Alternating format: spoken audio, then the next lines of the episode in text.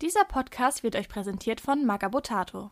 Der Exploding Six Podcast wird unterstützt von tabletop-ankauf.de.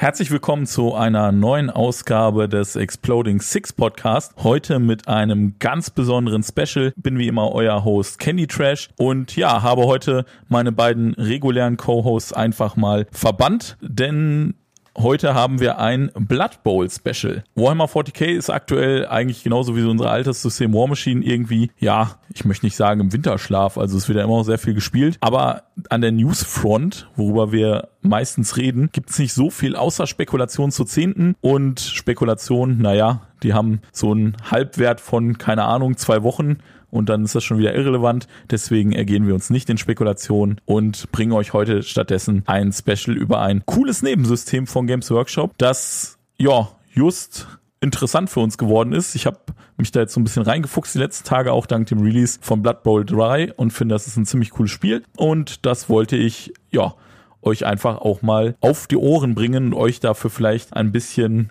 ein bisschen auf dieses tolle Spiel aufmerksam machen. Deswegen habe ich mir heute nämlich auch zwei Gäste eingeladen statt meiner üblichen Co-Hosts. Die sind von den beiden deutschen bestehenden Blood Bowl Podcasts, nämlich einmal von Hau Wächters Leder, der Mario. Einen wunderschönen guten Tag, Mittag, Morgen oder Abend. Und einmal von den zwei Trollen eine Meinung, den Marian. Ja, die einen machen eher, so würde ich sagen, den Podcast zum Thema Bier und Brezel und so ein bisschen auch fluffmäßig manchmal von Hau Wächtersleder. Und zwei Trolle eine Meinung ist, wenn ich das richtig sehe, eher so der Podcast, der sich mit dem kompetitiven Turniergeschehen eher befasst. Das ist richtig. Da ich selber jetzt eben in das System erst einsteige, habe ich da natürlich noch nicht so die Fachkompetenz. Deswegen dachte ich mir mal, ich hole mal Leute dazu, die auch Ahnung von diesem Spiel haben, denn ich habe sie noch nicht. Ich kann noch nicht viel dazu sagen, außer dass ich das ganz großartig finde. Und wir schauen noch mal, ob ihr, unsere verehrte Zuhörerschaft, das nach dem heutigen Podcast auch selber findet. Vielleicht wollt ihr euch einfach mal kurz vorstellen. Ich würde das Wort einfach mal an den Mario von Hau Wächtersleder übergeben. Wer bist du? Was macht ihr? Und wofür kennt man euch? Also, ich bin der Mario vom Hau Wächters Leder Podcast. Ich habe zusammen mit dem lieben Jan, meinem Co-Host, damals Hau Wächters Leder gegründet, 2020, aufgrund von Corona, weil wir hatten nicht viel zu tun und es gab in der deutschsprachigen äh, Riege keinen Podcast, den wir finden konnten. Und da dachten wir uns, lass uns doch über dieses wunderbare Spiel reden, über das niemand reden will. Ansonsten zu mir, ich bin Schauspieler und Sprecher ich begebe mich gerne aufs Blood Bowl Feld. Und ansonsten, ja, bei uns geht's halt eher so, wir richten uns eher für die Einsteiger, die eher Bock drauf haben, mal zu gucken, was geht da eigentlich ab. Wir reden hin und wieder über Fluff, unterhalten uns über Teams und Teamkonstellationen, die es gibt. Und ja, ansonsten geben wir dann immer sehr gerne das, den Ball weiter an zwei Troller eine Meinung, weil die einfach von der Turnierriege mehr Erfahrung haben als wir. Ja, das so eine prima Überleitung. Würde ich das Wort einfach direkt mal weitergeben an Marian. Ja, also ich und Andreas, wir machen seit, ich denke, 21 den Podcast Zwei Trolle eine Meinung. Wir haben aber vorher schon auf YouTube und auf Twitch Videos und Material. Jetzt zuletzt war der große Auftakt zum World Cup 2019 gewesen, wo wir eine große Serie zugemacht haben und zu Blood Bowl 2. Den Arioso findet man auch mit YouTubes Videos mit Mr. Merp relativ weit zurückgehen, so mit Trainingsvideos, wie man was macht. Ja, aber eigentlich sind wir ziemliche Tabletop-Veteranen. Also ich bin meinerseits seit Anfang der 2000er drinne und Blood Bowl aktiv in der Szene seit 2010. Da kommen wir gleich auf jeden Fall nochmal drauf zurück. Zum Einstieg jetzt würde ich ganz einfach mal sagen, manche Leute hatten vielleicht da noch gar keinen Kontakt mit. Ich bin auch schon seit 20 Jahren dabei. Also ich kann mich noch daran erinnern, wie ich Ende der 90er White Dwarfs gekauft habe und da war tatsächlich noch, ja, interessante Blood Bowl Artikel drin, sehr witzige Sachen teilweise. Ich kann mich noch an ein Norse Trinklied erinnern und solche Sachen. Das war eigentlich immer ganz cool. Aber ich sag mal, Leuten, die neu am Hobby sind, wird das wahrscheinlich gar nichts sagen. Deswegen würde ich sagen, für die ganz Unbedarften, erklärt uns doch vielleicht mal ganz kurz, was ist denn überhaupt dieses Blood Bowl? Worüber reden wir überhaupt? Also wenn man es ganz dumm ausdrücken würde, wäre es einfach nur American Football im Warhammer Fantasy Universum. wie Engländer sich American Football vorstellen mit dem Rugby-Hintergrund. Aber ja, Mario hat da recht. Ja, und das Spiel macht Games Workshop eigentlich schon, ich glaube, die haben es in den 80ern die erste Iteration rausgebracht oder so, ne? Ende der 80er, irgendwie sowas? Ja, von Jarvis Johnson, den habe ich tatsächlich auch schon zweimal gesprochen in England. Ist ein eigen entwickeltes Spiel von ihm, was aber über Games Workshop dann veröffentlicht worden ist und alle Rechte bei Games Workshop liegen. Ah, spannend. Das ist auch mal ganz interessant auf der Meta-Ebene zu erfahren. Ja, und dann war es, hatte es, glaube ich, seine Blütezeit in den 90ern, ne? Ich glaube, da war das tatsächlich ziemlich groß, wurde viel gespielt, irgendwie gefühlt haben viele Leute aus der Zeit noch irgendwie drei Blood Bowl-Teams irgendwo im Keller in der hintersten Ecke liegen oder so. Und dann kamen die 2000er. Und dann wurde es still um das Spiel. Das ist richtig. Also das Blood Bowl, was wir heute spielen, bezieht sich ja auf die dritte Edition. Das, was Ende der 90er rauskam. Und es gab, glaube ich, 2004 im White Dwarf oder in irgendeinem Spike-Magazin mal die vierte Edition und die ist halt vollkommen gescheitert. Die ist Tutti Kompletti an die Wand gefahren worden und daraus ist eine Fangemeinschaft entstanden, die dann das LAB 5 geschrieben hat, mit Games Workshop zusammen und Jarvis Johnson und ganz vielen alten Legenden der Blood Bowl Community, die teilweise heute noch da sind. Und die haben quasi das LAB 5 dann erschaffen. Eine richtig großartige, elegante Überleitung heute zum nächsten Thema. Das ist nämlich die Frage, obwohl das ja quasi jahrelang null von Games Workshop supported wurde, also zwischen ja Anfang 2000 und ich glaube 2014, nee, 2016 kam da jetzt die neue Variante raus, die du jetzt auch gerade angesprochen hast, wenn ich mich nicht irre, gab es ja keinen Support und trotzdem gab es über die, all die Jahre richtig, richtig viele Leute, die das gespielt haben und auch richtig große Turniere, ne?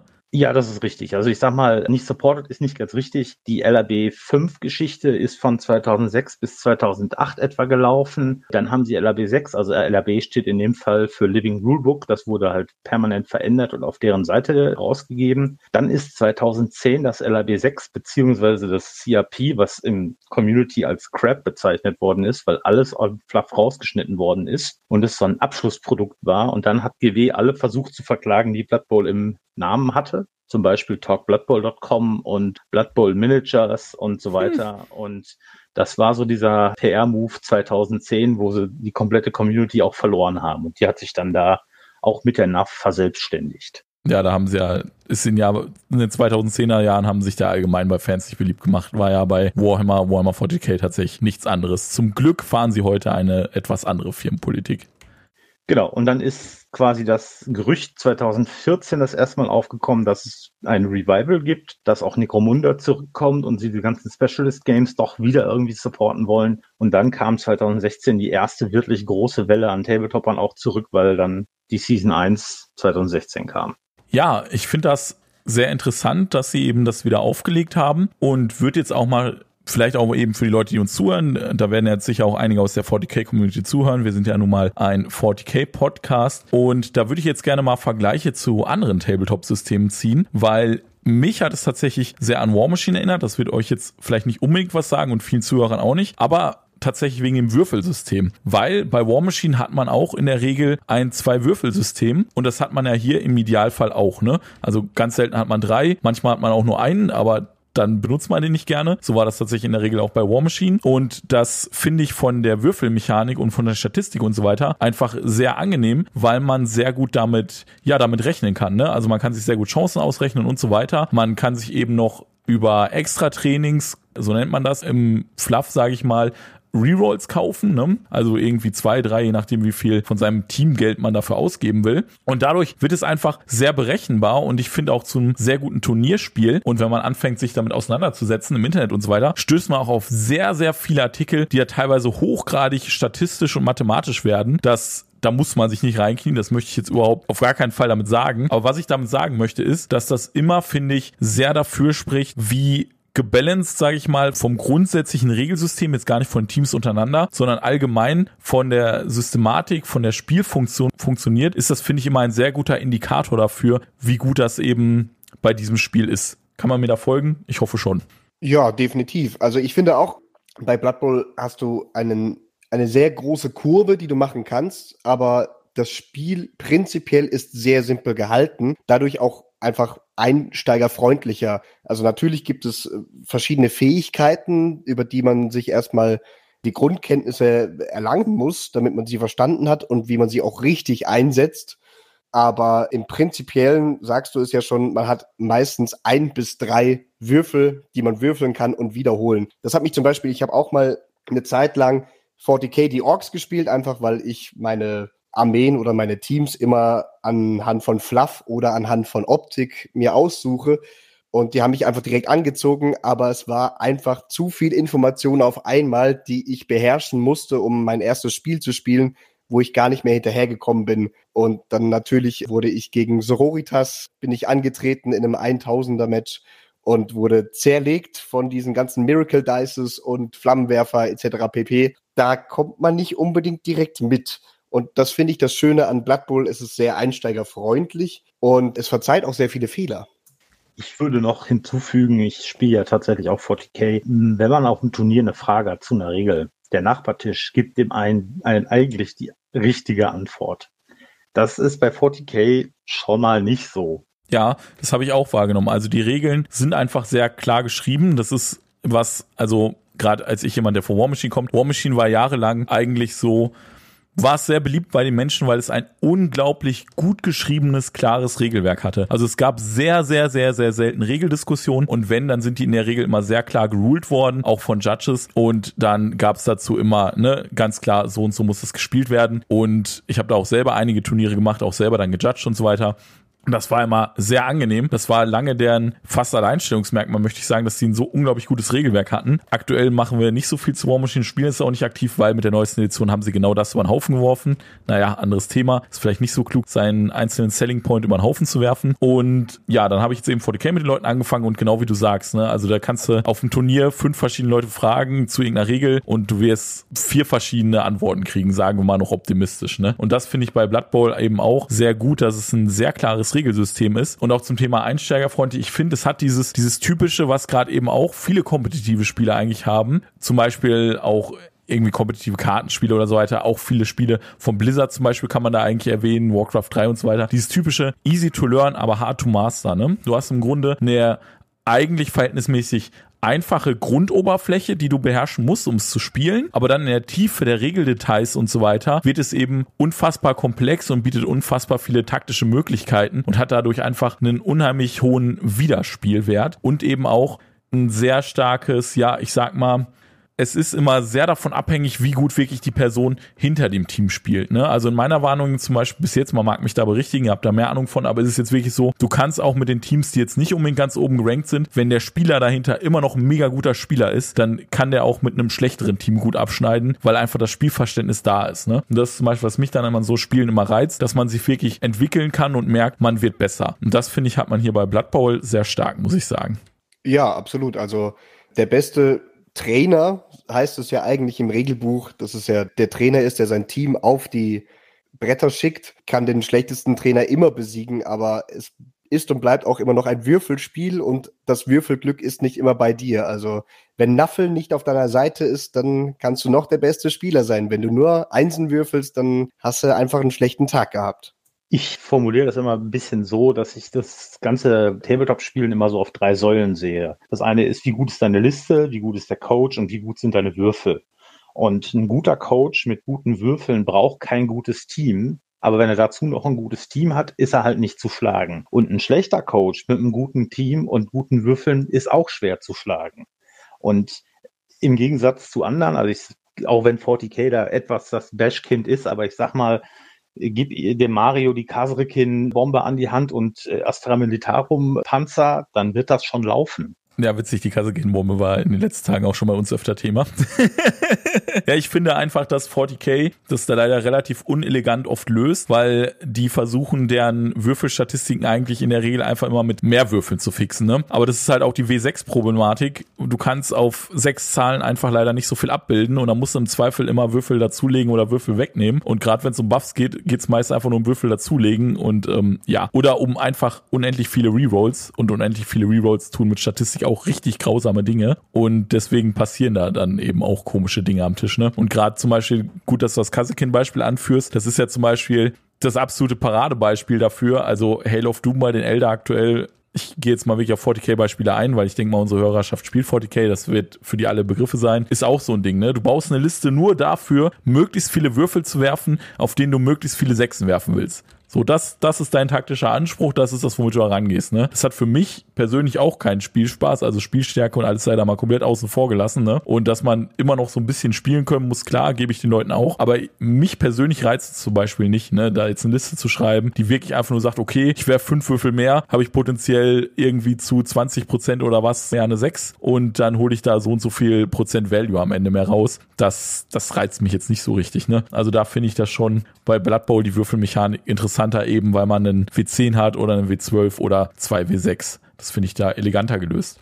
Ja, da würde ich jetzt auch mal, ich sag mal, unser Regelsystem besteht seit, womit wir jetzt spielen, in groben Zügen seit 2009, 2010. Wir spielen also beinahe 14 Jahre mit demselben System. Was, ich sag mal, das, was sich in diesen 14 Jahren verändert hat, das ist bei 40k Mittwoch. Also da kommt wieder ein Update für, ich sag mal, jetzt gerade sind die World Eaters draußen. Jetzt fahre ich nächste Woche 40k-Turnier. Da weiß ich, dass ich gegen diese World Eaters auch irgendeine Idee haben muss. Ja. Mhm. Und das, das passiert bei Blood Bowl halt einfach nicht, dass irgendwie so ein großer Meta-Breaker oder wie gesagt, Kasekin-Bombe, was war zuletzt? Äh, die Chaos Space Marines haben ja letztes Jahr im Spätteil des Jahres ja richtig abgeräumt. Die haben sie jetzt auch erstmal wieder eingedampft. Thermibomb. Mhm.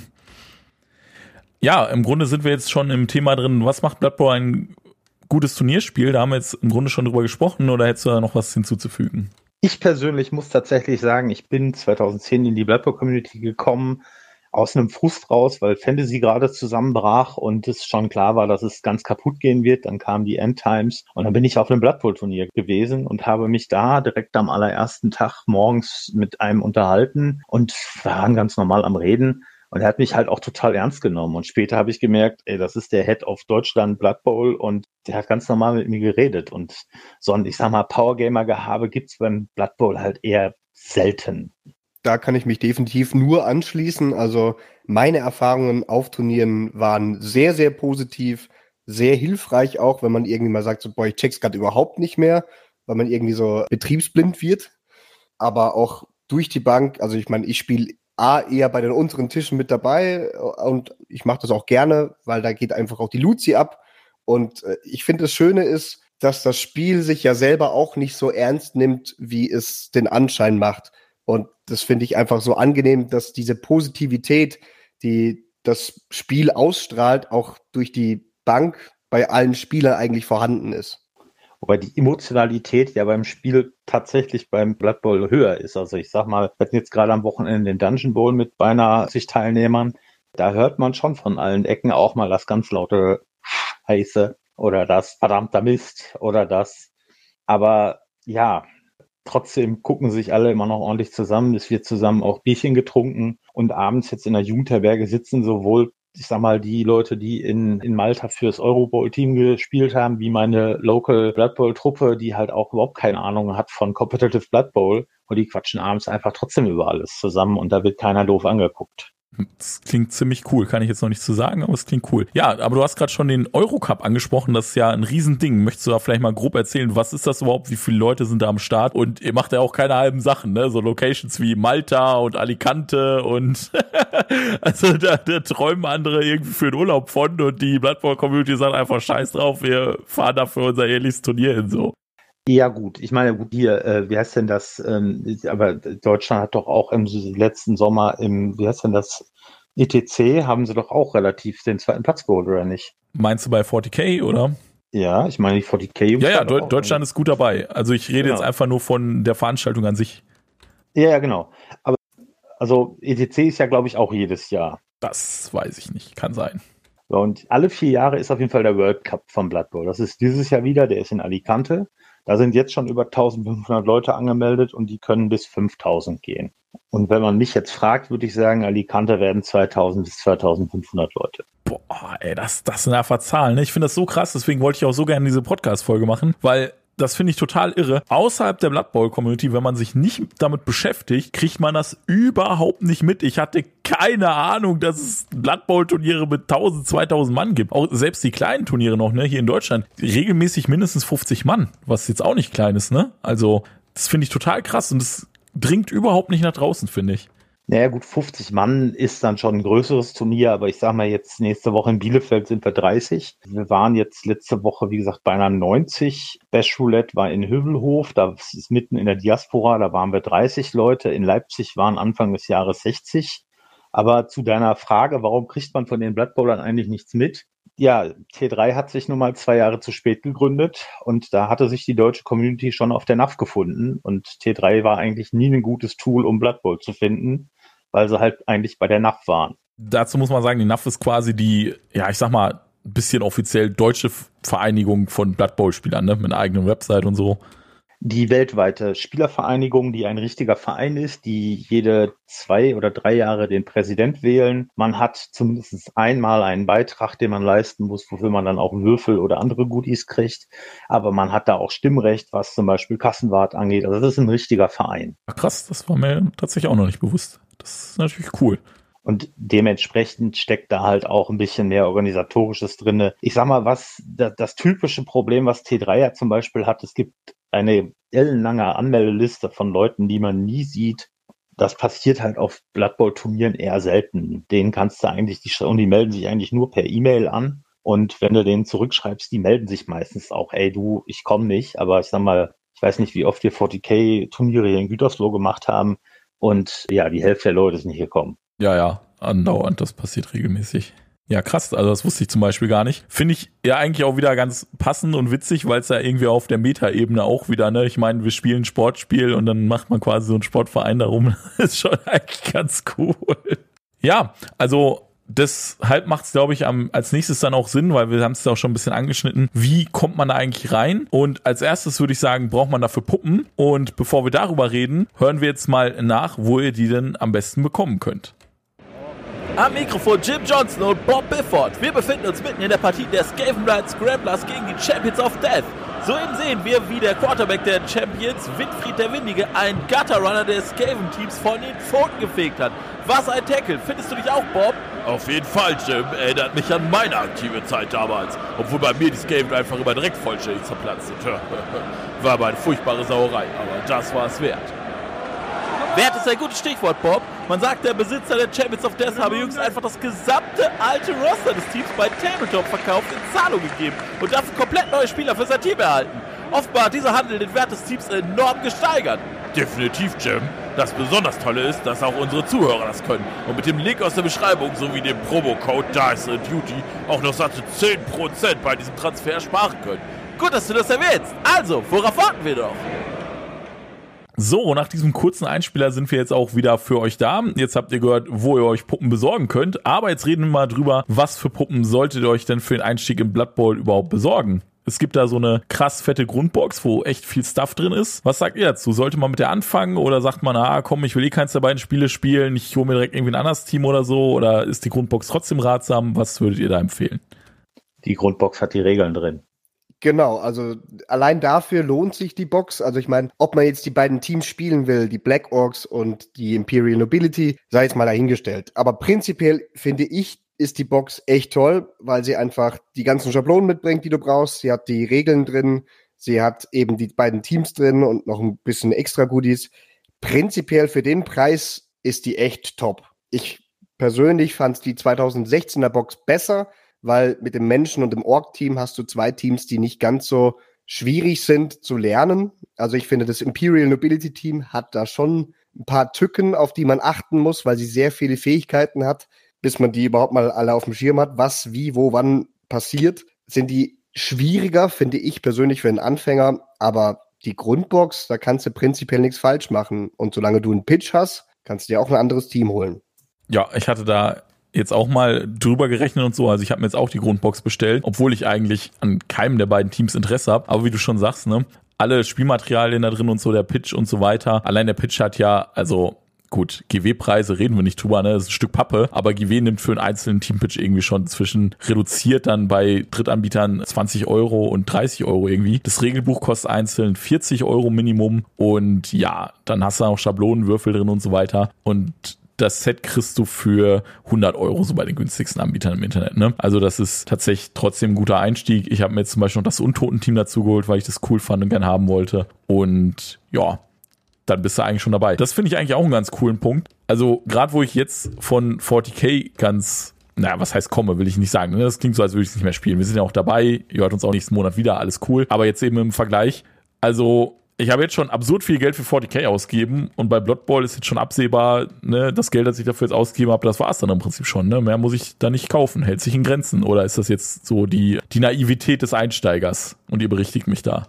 Das ist einer der Gründe, warum GB uns auch nicht so gerne hat, weil sie mit uns nicht so viel Geld verdienen können. Das ist leider wahr. Ja, also prinzipiell, sobald du ein Team zusammen hast und du nur mit diesem Team spielen willst, brauchst du ja die anderen Teams nicht. Aber das ist ja das Verruchte bei solchen Spielen ja eh allgemein. Eins reicht doch nie aus. Und wenn es doch ein Halblink-Team in der Ausstattung gibt und dann nochmal in der Ausstattung, warum nicht beide haben? Mehr ist mehr. Ja, mhm. ich äh, muss da auch, also komme ja, wie ich schon mehrfach gesagt habe, aus Gütersloh. Wir haben einen sehr bekannten Spieleladen hier in Gütersloh, den Wolpertinger, den hört man auch mal wieder in allen anderen Ecken, wenn es um Brettspiele geht. Und mit dem habe ich sehr gute Kontakte. Und der sagte zum Beispiel auch, bei Blood Bowl verdient er tatsächlich sehr wenig, aber die ganzen Jungs kaufen halt auch Farbenpinsel, allen anderen Scheiß von Tabletop. Und wenn er das nicht anbieten würde, das sind so Softpunkte, sagt er immer, dass er die Blood Bowl Liga anbietet. Ja, mhm eben noch zu Marios, die letzte Box war besser als die, die, diese jetzt. Das Problem bei der letzten ist, dass die Menschen und die Orks nur ein halbes Team waren. Also da fehlten halt Positionen. Das haben sie ja diese oh. Edition besser geschafft. Ja, da haben sie ja jetzt sogar Starspieler drin, ne? Und zwar sogar den besten Starspieler im Spiel. Ob das der beste ist, also ich nehme mal an, du meinst Griff Oberwald. Ja. Spitzname Griff OP-Wald. ja, ja, ansonsten kann man da, kann man einen besseren Einstieg machen? Gibt's da, sollte man sich noch irgendwas anderes zum Einstieg kaufen oder sagt man, okay, Grundbox und wenn du keins der beiden Teams daraus unbedingt spielen willst, noch ein Team und dann Go oder gibt's noch irgendwelche anderen wichtigen Anschaffungen, die man tätigen sollte zum Einstieg in Blood Bowl? wenn man im Tabletop relativ gut unterwegs ist und weiß, was man macht. Ich kann tatsächlich nur davon berichten, ich habe diese Woche bei Etsy tatsächlich drei Teams bestellt, bei 3D-Druckern die sehen mega aus und sind tatsächlich wesentlich günstiger als bei GW. Echt? Ich finde die bei GW schon nicht teuer, ne? Also 25 Euro, wenn du die bei, nicht direkt bei GW holst, finde ich schon echt günstig für ein Team.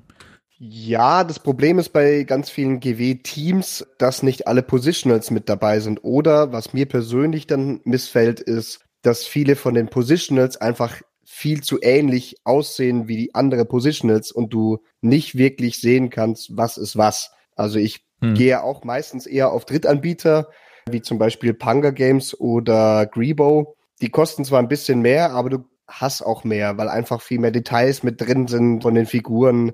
Und im Allgemeinen finde ich sie einfach schon ein bisschen schicker.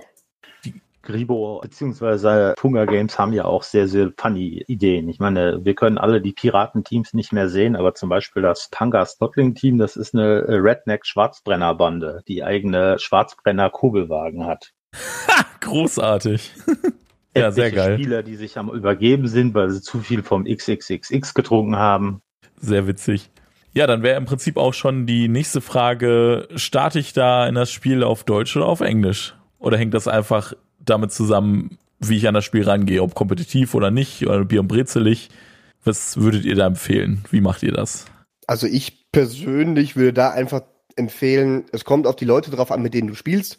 Also prinzipiell, wenn du in der Liga bist mit deinen, keine Ahnung, sechs besten Kollegen oder sagen wir sieben, damit es eine gerade Zahl ist, und ihr sprecht alle nicht so wirklich gut Englisch, dann kauft euch das Regelwerk lieber auf Deutsch. Ich persönlich mag die Regeln lieber auf Englisch, weil deutsche Übersetzungen doch immer mal wieder fehlerhaft sein können. Und auf den meisten Turnieren ist auch eher das englische Regelwerk vorhanden. Aber prinzipiell ist es, ja, so wie man möchte. Wir haben tatsächlich eine sehr, sehr reich gefüllte History an sehr, sehr komisch übersetzten Wörtern oder Begriffen im Blood Bowl. Zum Beispiel ist aus Wrestle irgendwann Ring geworden im Deutschen und jetzt heißt es Wrestling. Okay. Ja, was ich sehr, sehr schlecht finde in der jetzigen Edition, es gibt im Englischen Sure Hands und Safe Pair of Hands. Aber im Deutschen gibt es sichere Hände und wie heißt denn das Deutsch nochmal für Sure Hands? Weil Sure Hands wurde dann nicht zu sichere Hände, nein. Ball, Ballgefühl. Ballgefühl ja. ist Sure Hands. Ballgefühl Aber, für Sure Hands. Aber wow. Ja, oder ich sag mal Ramme. Auch sehr gut. Juggernaut eigentlich. Greifer. Vorsicht, der Black Ock Greifer ist unterwegs. Ja, der jüngste und Auswuchs ist ja im Prinzip Blood Bowl 3, wo der Google-Übersetzer am Werk war, ne? da hätte Andreas auch viel mehr zu sagen können. Cyanid hat es in Blood Bowl 2 geschafft, bei dem Release der Underworld äh, das Wort Animosity mit Fremdenfeindlichkeit zu übersetzen. Oh, hart. Gut, aber da wollen wir jetzt gar nicht zu tief rein. Also es gibt halt auch ein Blood Bowl PC-Spiel, das werden wahrscheinlich auch schon manche Hörer mitbekommen haben. Und jetzt ist gerade die jüngste Variante davon mit Blood Bowl 3 erschienen. Die hat mich auch so ein bisschen auf das Tabletop gestoßen. Das ist nochmal ein ganz eigenes Kapitel. Da haben aber die Jungs hier von Zwei Trolle eine Meinung zum Beispiel auch schon Podcast zu gemacht. Und wenn ihr da nochmal tiefer dran interessiert seid, könnt ihr euch den mal geben. Ich würde jetzt ganz gerne noch drüber sprechen, weil wir hatten das gerade auch schon angerissen muss ich eine Liga spielen, um den maximalen Spielspaß aus Blood Bowl rauszuholen? Also prinzipiell, was mir zum Beispiel sehr gut gefällt am Blood Bowl ist, dass man so eine Geschichte zu den einzelnen Spielern aufbauen kann. Und das passiert natürlich in einem Ligabetrieb viel mehr, weil deine Spieler machen Touchdowns, verursachen Verletzungen und bekommen dadurch ihre Starspielerpunkte, wodurch sie dann weitere Fähigkeiten bekommen. Und was ich zum Beispiel gerne mache in meinen Ligabetrieben ist, ich schaue, was mit meinen Leuten passiert und dadurch bekommen sie dann zum Beispiel spezielle Add-ons obendrauf für ihre Figuren oder kommt eine komplett neue Figur einfach, um zu symbolisieren, was für ein Badass Boy oder Girl der geworden ist. Und das gefällt mir persönlich auf subjektiver Ebene am meisten, aber den meisten Spielspaß kann man auch genauso gut an einem Turnier erleben, weil einfach die Leute da mega geil sind, du super viele Menschen kennenlernst, und du dich einfach noch mehr über das geilste Tabletop-Spiel überhaupt unterhalten kannst. Die Sache ist ja, dass man selten die Option hat, habe ich eine Liga oder habe ich keine Liga.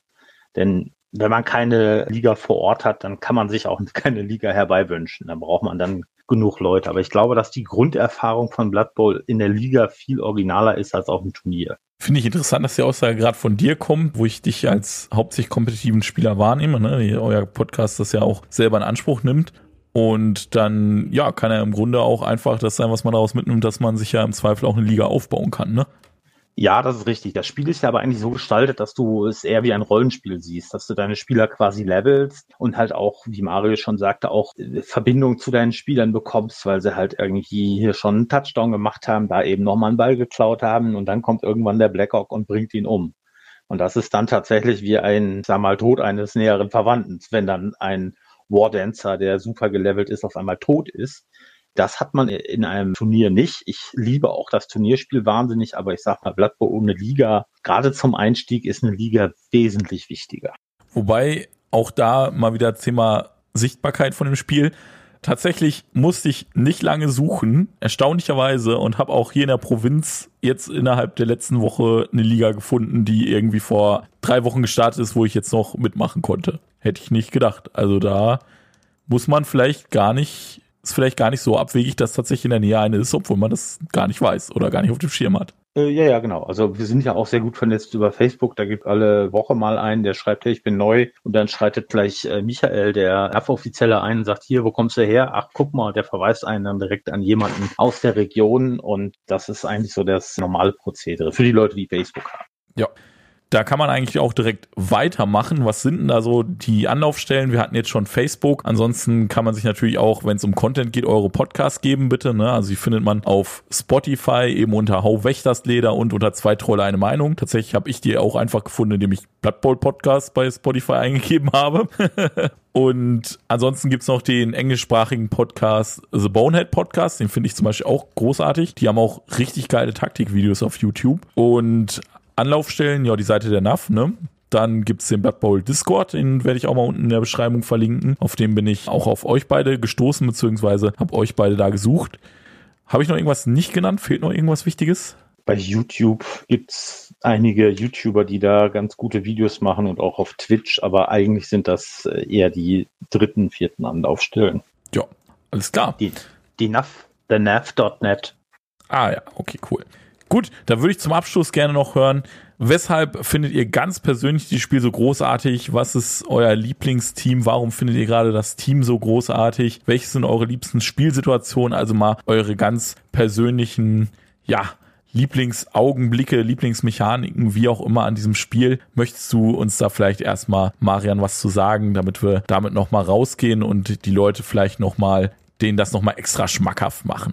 Also die Lieblingssituation oder die Lieblingssache für mich ist jedes Jahr freitagsabends vom Dungeon Bowl das Highlight, weil man nach und nach kommen immer wieder neue Coaches in die Jugendherberge und man quatscht einfach abends, ist noch nicht so vorbelastet von dem ganzen Tag Turnierspielen. Und meine Lieblingsaktion auf dem Spielfeld mit meinem Lieblingsteam, die Slan, ist der sogenannte Froggy Punt, wenn der Gegner etwas zu overcommitted verteidigt und ich dann den Ball ins Hinterfeld schmeiße zwei Receiver hinstelle, den Ball ins Hinterfeld von ihm schmeiße und sage, du kannst einen von meinen Receivern umnocken und der nächste springt über dich drüber und macht den Touchdown. Natürlich auch sehr thematisch springende Frösche. Mario, wie sieht's bei dir aus? Ja, prinzipiell würde ich jetzt mal sagen, eins meiner Lieblingsteams ist das Black Orc Team. Einfach, sie bringen sehr viel Punch mit und was machen Orks am liebsten? Sie hauen drauf. Und wenn das mal nicht funktioniert, dann nimmt man einen Goblin in die Hand des Trolles und wirft ihn über die Gegner, manchmal auch an die Gegner ran und zerbröselt an ihren Rüstungen. Das finde ich immer sehr, sehr gut. Ich finde immer, wenn man einen Mitspieler werfen kann, sollte man ihn mindestens einmal werfen pro Spiel. Und ansonsten kann ich nur sagen, tja, Spaß dabei haben im, im Allgemeinen. Es gibt kein Team, was nicht bockt. Ja, ich denke, das ist auch ein gutes Schlusswort. Dann sage ich einfach nur mal jetzt mal den geklauten Schlusssatz. Die Frage ist nicht, ob du zu Boden gehst. Die Frage ist, wie viel von dir wieder aufsteht. Bis zum nächsten Mal. Ciao.